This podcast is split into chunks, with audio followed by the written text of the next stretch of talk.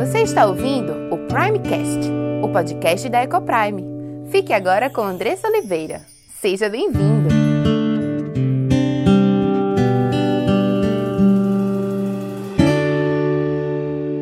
Olá, meu nome é Andressa Oliveira, filha e serva do Deus Altíssimo, esposa de Gabriel, mãe de Diego, Cauã e Aimee, educadora e diretora da EcoPrime International Christian School. Tenho aprendido que Deus nos ensina sobre casamento, criação de filhos e educação cristã. Tenho estudado e conhecido dia a dia qual o plano perfeito de Deus para a sua igreja. E todo esse conhecimento tem trazido uma linda transformação em nossa casa, entre meu marido e eu, entre nós e nossos filhos. E eu quero compartilhar essas verdades para que mais lares sejam transformados. E este podcast é para você que tem buscado viver no centro da vontade de Deus em todas as áreas de sua vida, ansiando por entender qual o caminho que ele nos aponta para a liberdade, felicidade e sucesso em Cristo. Iremos trabalhar aqui conteúdos diversos que possam contribuir com a sua vida familiar, sempre dentro de uma cosmovisão bíblica cristã. Mas para que esse conteúdo possa abençoar a sua vida e sua casa, você precisa estar com coração e mente abertos para ouvir a voz de Deus. Que este podcast seja um instrumento nas mãos daquele que nos criou, nos salvou e nos amou e deseja que vivamos a vida em abundância que ele preparou para os seus.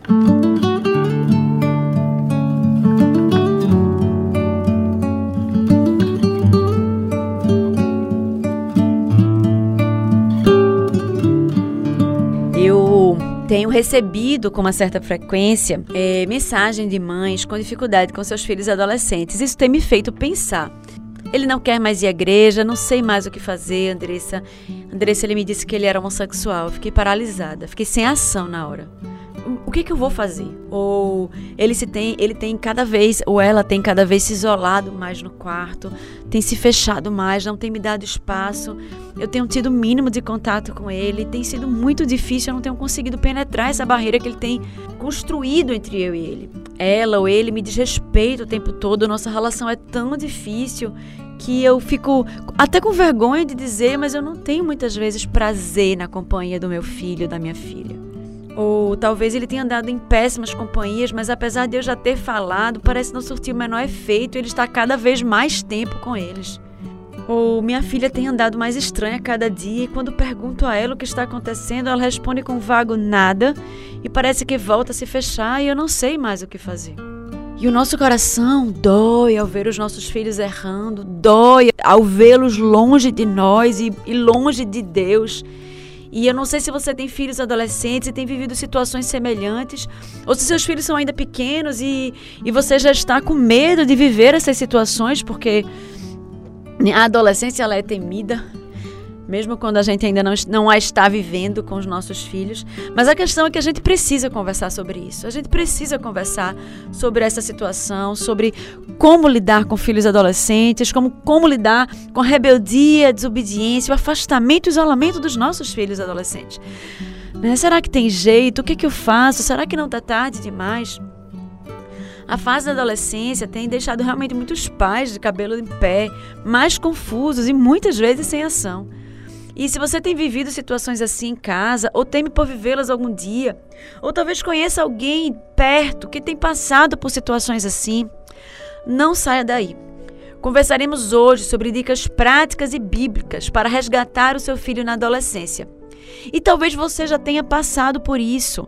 E eu queria te convidar a me mandar mensagem lá no Insta, lá no meu inbox, Andressa Coprime, e me contar como foi que você passou por isso. Talvez você tenha usado alguma estratégia que tenha funcionado com você e eu ficaria muito feliz se você fosse lá e compartilhasse dessas histórias comigo.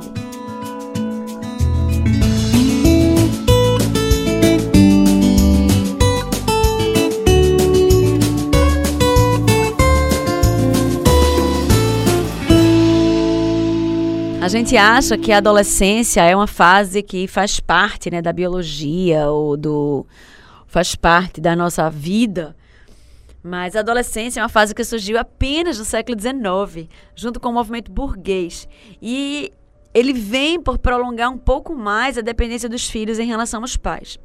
Na verdade, e a nossa verdade ela está, estará, está e estará sempre na palavra de Deus, que é imutável, é que de acordo com a Bíblia, o menino se tornava um homem a partir dos 12 anos.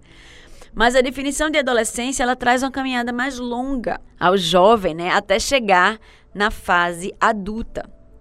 E a adolescência nos dias de hoje é conhecido pelo seu borbulhar de hormônios e mudança de temperamento.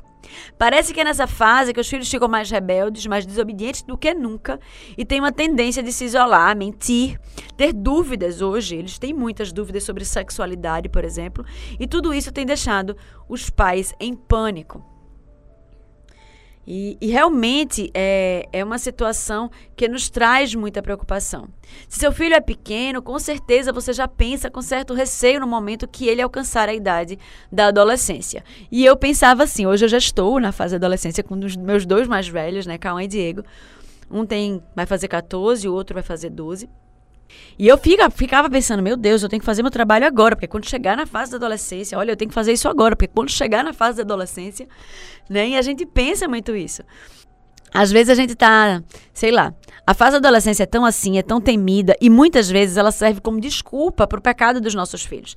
Exemplo, às vezes eu tô Tava uma vez com uma amiga minha do lado, né? Uma, é, ele, ela falou com o filho e o filho respondeu bem mal a ela. E ela olhou para mim e fez assim: ah, adole é, adolescente.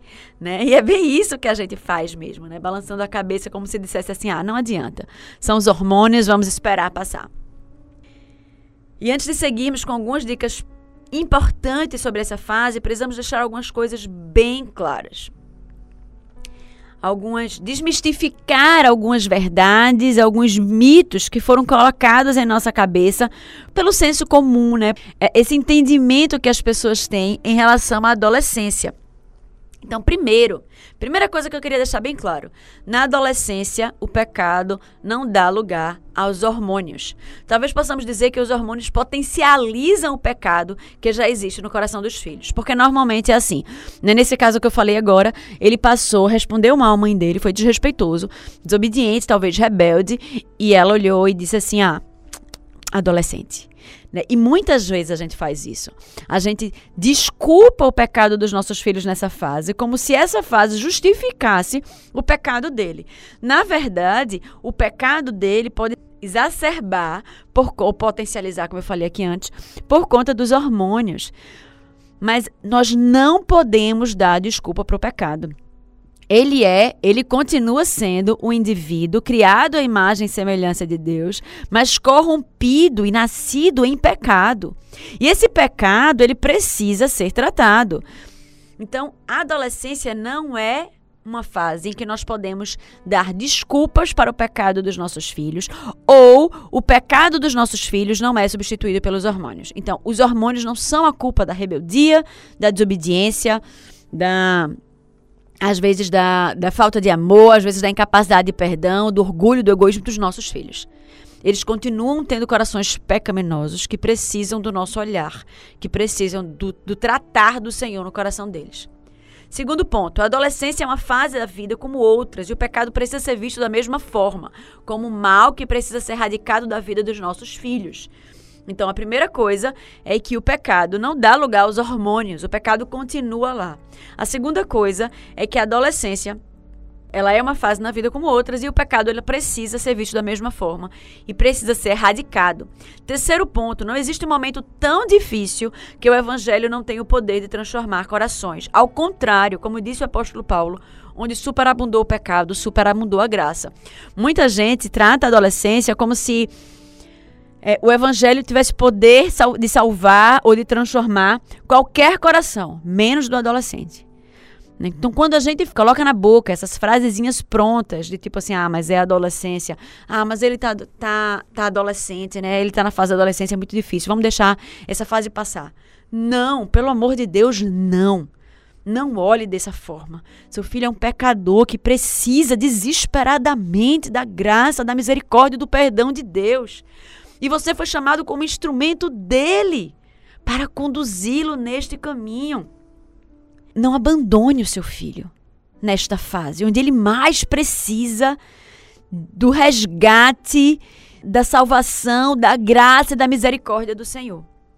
E aí, por último, se esse é o momento que o pecado deles aflora, esse é o momento de maior oportunidade para você tratar o coração deles. Já parou para pensar nisso?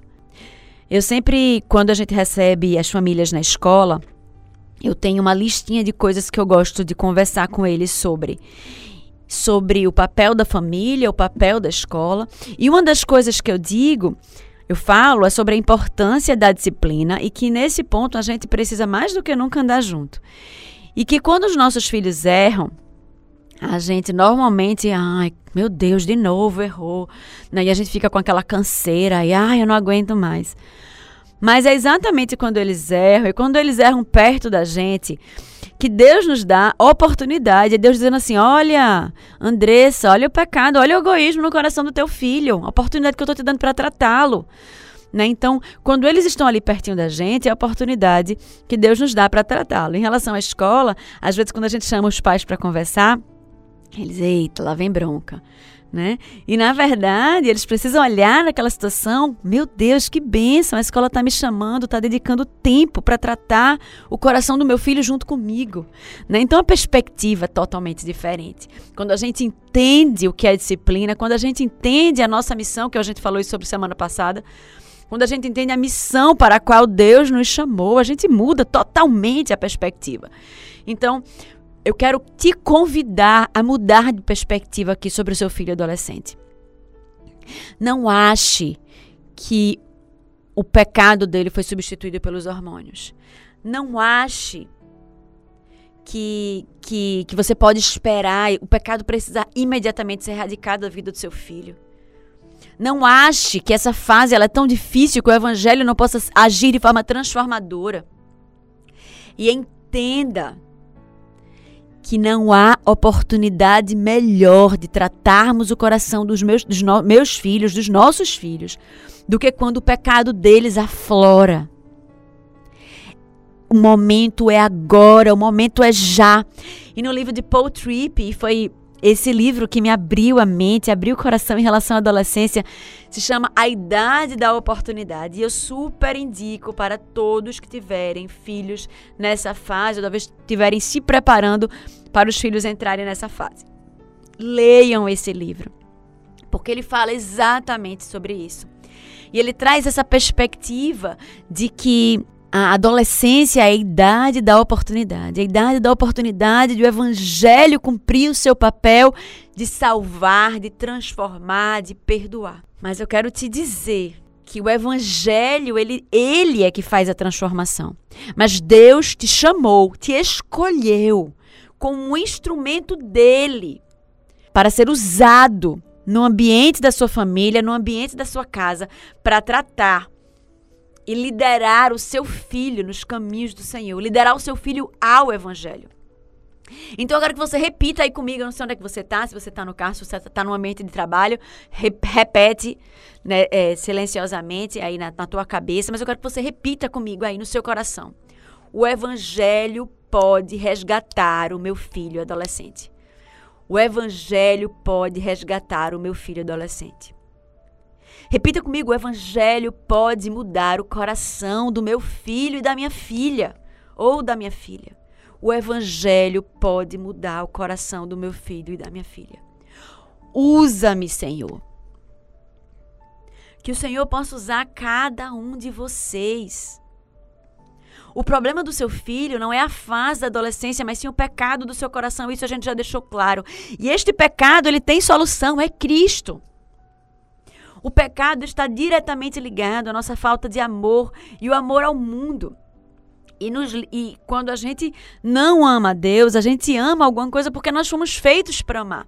E muitas vezes o problema dos nossos filhos é que eles estão amando ao mundo ao invés de amarem a Deus. Por isso que João, na sua é, primeira epístola de João 2, 15 a 17, se você tiver com a Bíblia aberta aí, você pode abrir junto comigo. Adverte a igreja nesse, nesses termos: Não amem o mundo nem o que nele há. Se alguém amar o mundo, o amor do Pai não está nele, pois tudo o que há no mundo, a cobiça da carne, a cobiça dos olhos, a ostentação dos bens, não provém do Pai, mas do mundo. O mundo e a sua cobiça passam, mas aquele que faz a vontade de Deus permanece para sempre. Está aqui 1 João 2, 15 a 17, o apóstolo João advertindo a igreja sobre o amor ao mundo, e é isso que os nossos filhos veem, é isso que eles vivem muitas vezes. Eles estão tão desarraigados daquilo que Deus nos, nos chama a entender e Deus nos chama a viver, e eles são engolidos por esse mundo que nos traz conceitos totalmente diferentes do que a Bíblia nos ensina. Ensina os homens, ensina os meninos a olharem para as mulheres com um olhar de cobiça. Ensina as meninas a se vestirem de forma sensual para que atraiam os olhos dos homens. Ensina que o que vale é o que você tem. São as coisas que você possui. E é muitas vezes isso que atrai homens e mulheres um para o outro, meninos e meninas um para o outro. Mas essas coisas não provêm de Deus, provêm totalmente do mundo.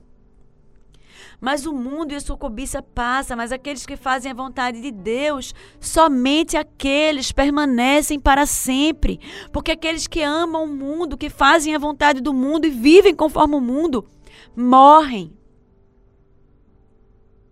E apesar das nossas limitações, do da nossa muitas vezes nós nos sentimos incapazes muitas vezes.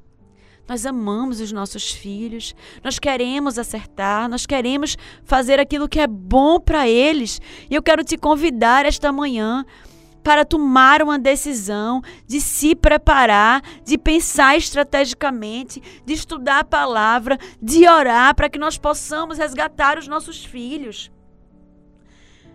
para que possamos tomar alguma atitude, não mais continuar vendo-os caminhando rumo ao precipício, sem fazer nada, inertes, paralisados. Meu Deus, o que é que eu faço?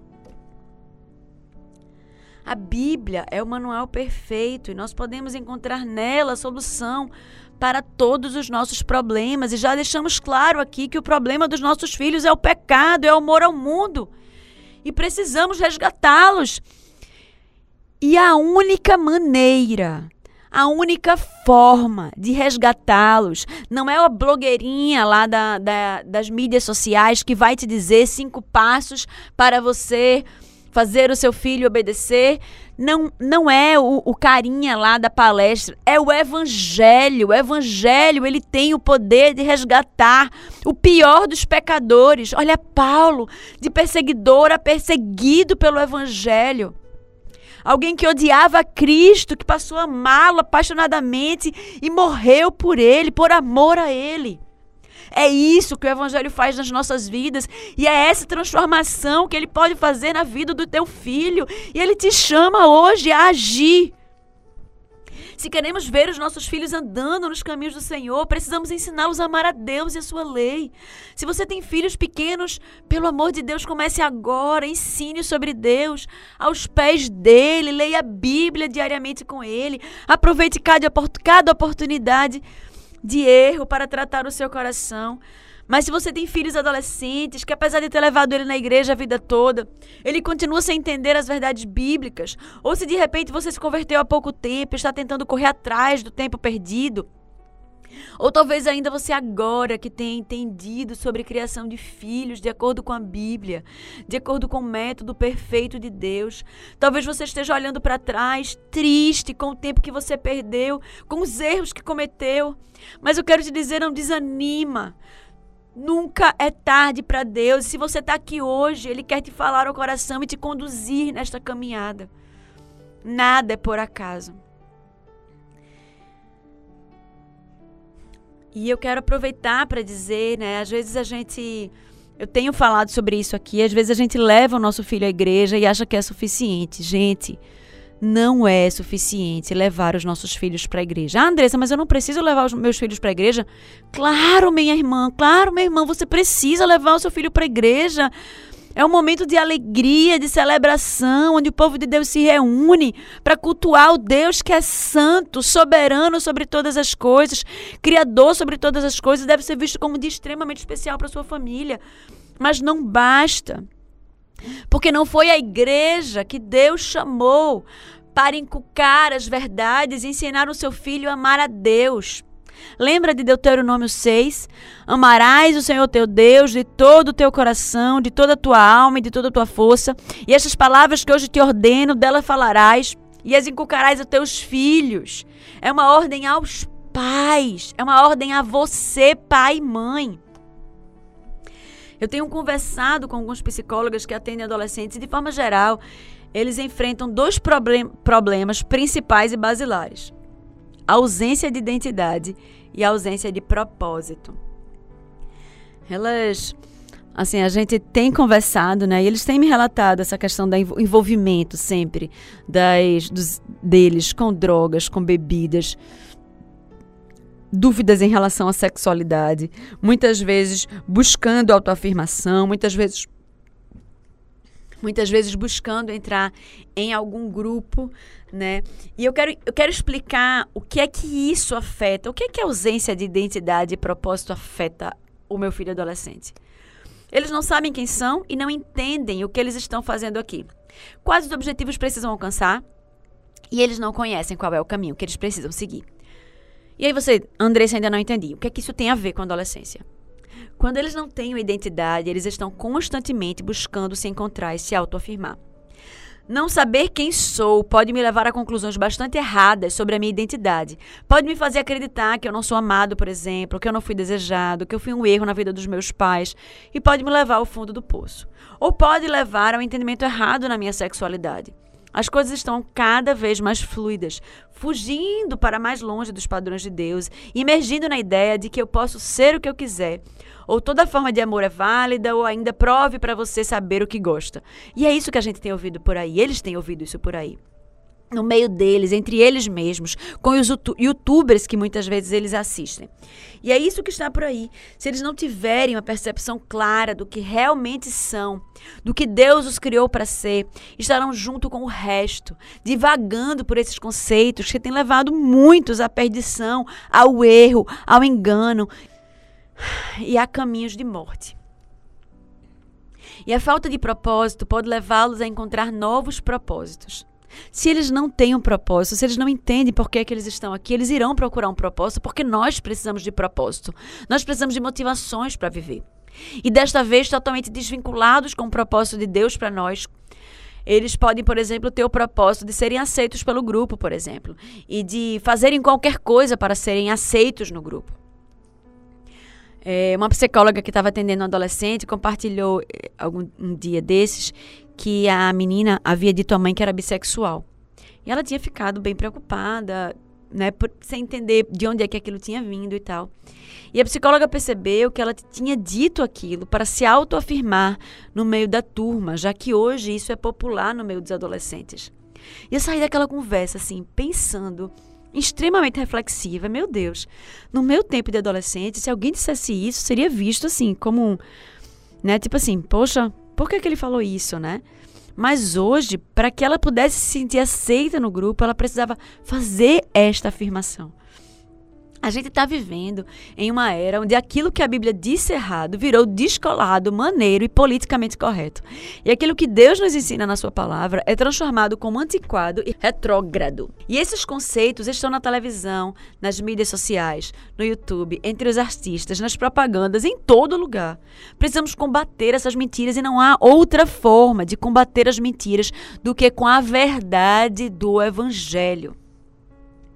Então, o que você precisa ensinar ao seu filho para combater essas mentiras? Como resgatar o seu filho? E aqui eu queria te dar cinco lições práticas. Se você tiver papel e caneta, pega e anota comigo, porque depois eu queria que você pensasse estrategicamente nesses passos e, e pensasse e modelasse a sua vida em como você poderia aplicar essas palavras. Não deixa que essas palavras sejam jogadas ao vento, porque quando a gente não anota, quando a gente não toma uma atitude, uma decisão, é isso que acontece. A nossa vida a gente acha até legal o que acha até legal o que a Andressa falou, mas elas ficam no legal e o objetivo da palavra do evangelho, o objetivo da palavra de Deus não é ser deixada ao vento, mas é ser aplicada ao coração e é gerar transformação e mudança de vida.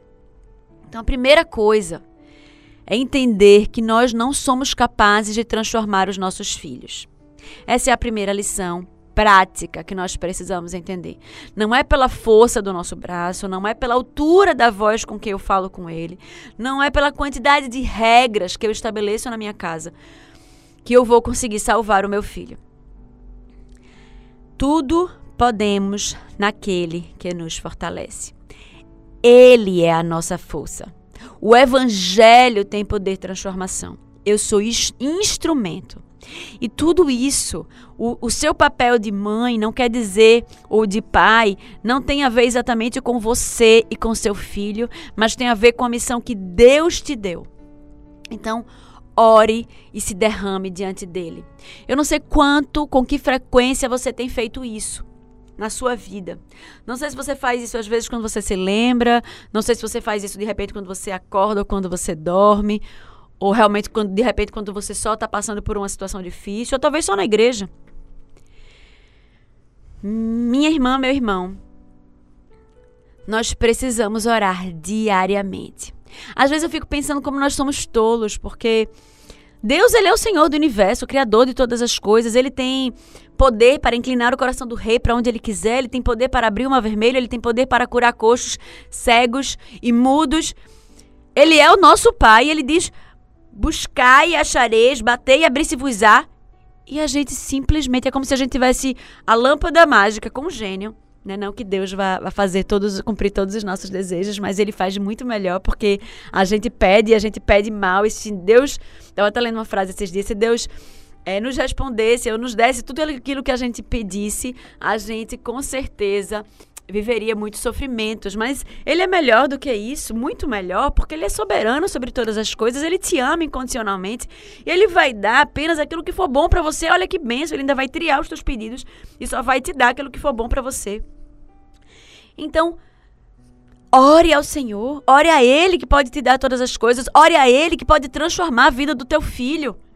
Ore a Ele que pode transformar a tua vida, pode transformar o teu casamento, pode transformar a tua realidade no trabalho. Ore e se derrame diante dele. Reconheça a sua incapacidade, a sua limitação, a sua dependência nele. Peça que ele te oriente, te encha de sabedoria e te ajude a se preparar para essa missão. Segundo, ore pelo seu filho ou pela sua filha. Ore pelo seu coração para que Deus o direcione, para que Deus a direcione. Peça que Deus afaste ele ou ela dos maus caminhos, das más companhias. Peça para que ele prepare o seu coração como terra fértil. Lembra da parábola do semeador? Para que a palavra encontre terreno fértil ali para frutificar. Peça a Deus pela sua relação com seu filho. Peça que ele abaixe suas defesas para que você possa ali alcançar o seu coração. Coloque tudo diante de Deus, ele é poderoso infinitamente para fazer infinitamente mais do que aquilo que você pediu ou pensou. Terceiro ponto, propicie momentos para conversar com seu filho. Você quer ser ouvido? Você precisa cultivar um relacionamento com ele. Um excelente lugar para isso, inclusive, é na mesa das refeições.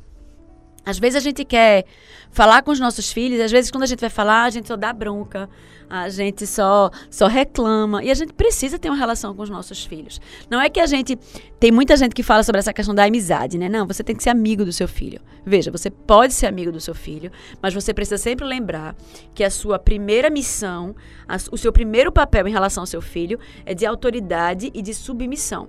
Vocês estão numa relação de autoridade e de submissão. E que você pode também ter uma relação de amizade com seu filho. E é importante que vocês criem um relacionamento, assim como nós precisamos criar um relacionamento com o nosso Deus Pai.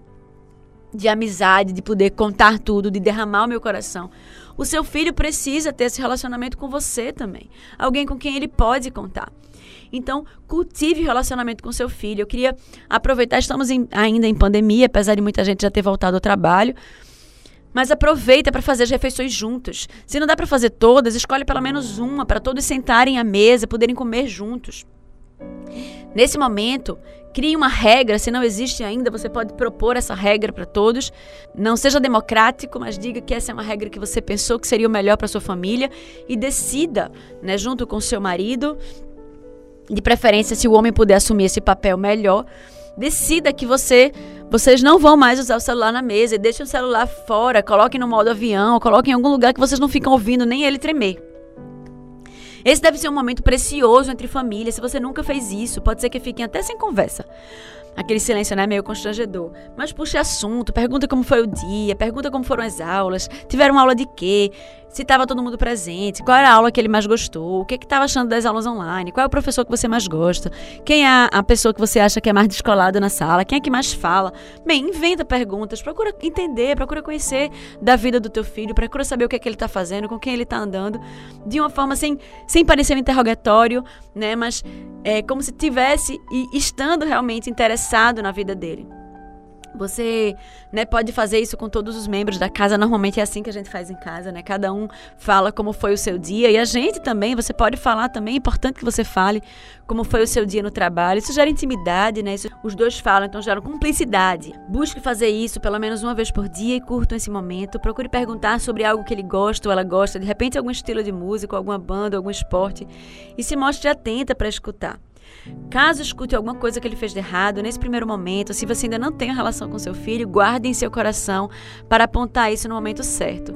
Se você não tem o momento de culto doméstico, e esse é o quarto ponto, né? a gente já vimos três, esse é o quarto ponto. Se você não tem um momento de culto doméstico em casa, converse com seu marido e faça a proposta. E se você está sozinha, divorciada, separada, viúva, se é mãe solteira, a decisão é sua. Então decida e vamos lá, vamos fazer.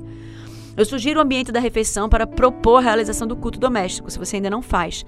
Então, peça ajuda aos seus filhos e, em uma reunião de família, tentem pensar no melhor momento para toda a família, de preferência um horário que todos estejam em casa, que todos possam estar juntos. E aproveite para falar da importância do culto, como será maravilhoso passar aqueles momentos juntos com a família. Tem muitos livros bons para começar a leitura da Bíblia. Eu sugiro os evangelhos, que tratam sobre o evangelho, né? sobre a, a morte e a ressurreição de Cristo. E nesse momento do culto, é que você poderá trabalhar com seus filhos as verdades bíblicas, que eles possam estar fortes para combater as mentiras. Né? E aí, duas verdades que a gente falou lá atrás, e eu queria passar rapidamente aqui para vocês. A gente vai ter a oportunidade de conversar de forma mais longa em outros, em outros, outros programas, em outros momentos. É sobre identidade e propósito, né? Quem você é, quem eu sou, quem você acha que é e quem a Bíblia diz que eu sou. Então, de forma resumida, eles precisam entender que são, que são criação especial de Deus, formados à sua imagem e semelhança, feitos homem e mulher. Deus não se engana. Se ele me fez mulher, é para eu glorificar a Deus como uma mulher. Eu não nasci por acaso, mas Deus me planejou, me escolheu, me formou, me amou, me perdoou, me resgatou para ser sua. E esses textos, né, esse, esse material, esses conceitos, você pode encontrar nos capítulos 1 e 2 de Efésios e nos primeiros capítulos também de Gênesis. Eu sugiro que você estude primeiro Entenda primeiro e pense estrategicamente qual caminho que você vai seguir para trilhar esse caminho. E o segundo, a questão de propósito. Nós fomos feitos por Deus a sua imagem e semelhança, para sermos seus principais representantes aqui na terra. Não estamos aqui por acaso, mas Ele nos chama a vivermos aqui para a sua glória, para amá-lo de todo o coração e cumprir os seus mandamentos. É a pregação do Evangelho. Né? Então, na medida que vocês forem lendo a Bíblia juntos, vocês vão ter a oportunidade de explicar e inculcar esses conceitos. Deixe seu filho falar, deixe ele colocar suas dúvidas, escute-os com paciência. Se não souber, elogie a pergunta, diga que não sabe também, mas que vai procurar saber depois. Persista, seja disciplinada. Cada dia coloque um tijolinho. E acredite no poder transformador da palavra de Deus. Deus te chama para ser um instrumento dele na vida do seu filho. Não será fácil, mas com certeza colheremos frutos da bondade e da misericórdia e da fidelidade do Senhor ao fazermos e a cumprirmos a nossa missão, dando o melhor de nós. E se você foi abençoado por esse conteúdo, compartilhe com aqueles que você ama. Faça parte desse movimento de proclamar as verdades transformadoras do Senhor. Obrigada pela sua audiência e até o próximo episódio.